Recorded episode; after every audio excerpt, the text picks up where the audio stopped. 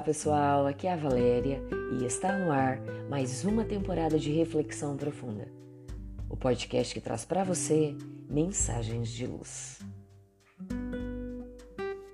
Nossa solidão.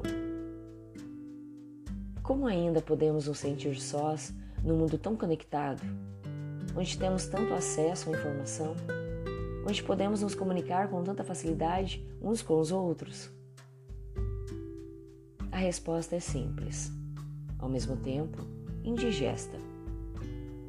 Solidão tem a ver com algo mais profundo do que a presença de pessoas ao nosso lado, do que movimento das gentes, do que estar ou não conectado ou acompanhado. A prova disso é que alguns podem passar muito tempo sozinhos e não se sentirem sós. Outros, por sua vez, podem ter cônjuge, filhos, contarem amigos a centenas nas redes sociais, mas sofrerem de uma imensa solidão. Nietzsche foi capaz de dizer com todas as letras: Minha solidão não tem nada a ver com a presença ou com a ausência das pessoas. A solidão patológica que se instala como gigante da alma tem a ver com a distância entre o ser e sua essência. Tem a ver com o vazio que ainda reina absoluto em nós. Há um imenso espaço a preencher dentro de nós. Um espaço que apenas agora estamos descobrindo. Um universo onde ainda reina o silêncio. Um silêncio incômodo que tentamos preencher com os barulhos do mundo. Por isso, falamos tanto e ouvimos tão pouco. Por isso, buscamos tanto entretenimento e tão pouca cultura. Por isso, apreciamos locais e músicas ruidosos. Tudo isso nos afasta do silêncio. O silêncio nos assusta. O silêncio nos força a ouvir os ecos da alma nos força a olhar para dentro, a nos encontrarmos. Mas é justamente aí que está o caminho para tratar a solidão. Temos que buscar nossa essência através de dois grandes movimentos: amando a nós mesmos e amando ao próximo. A lição não é nova. Já fomos orientados há muito tempo sobre esse movimento necessário em direção ao Criador. Nós e nosso próximo na direção de Deus.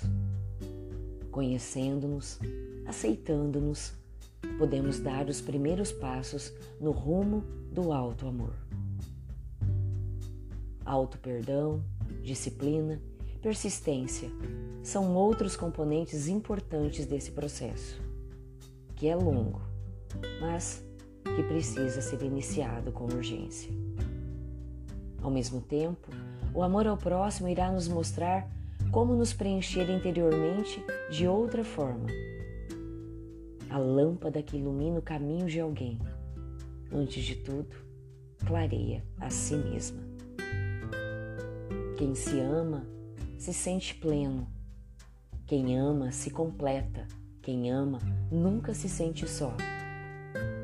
Ao invés de querermos a companhia de alguém, nos tornamos companheiros dos outros. Ao invés de desejarmos que satisfaçam nossas carências, atenderemos às carências alheias. Quem é solidário nunca estará solitário, disse com propriedade o espírito Joana de Ângeles. Esses dois amores primordiais a nós e ao nosso próximo, colocam o ser naturalmente na direção do amor ao nosso Criador. Assim, enfim, a criatura que sempre esteve abraçada pelo Criador, mas nunca percebeu, agora o abraça conscientemente e diz: Não me sinto mais só. Não estamos sós embora nosso coração ainda se sinta dessa forma. O mundo talvez não nos trate da maneira como desejaríamos. Criamos expectativas que se frustram com frequência. Aqueles que desejam nosso bem estão sempre ao nosso lado. Conversemos mais com eles. Paremos um pouco, façamos uma oração em qualquer lugar, quando sentirmos vontade e não nos sentiremos mais assim. Percebamos a vida pulsando à nossa volta. Não estamos sós. Pensemos nisso. Fonte, site Momento Espírita. E assim, chegamos ao final de mais uma reflexão profunda. Gratidão pela sua companhia, grande abraço, fiquem com Deus e muita luz no caminho de vocês.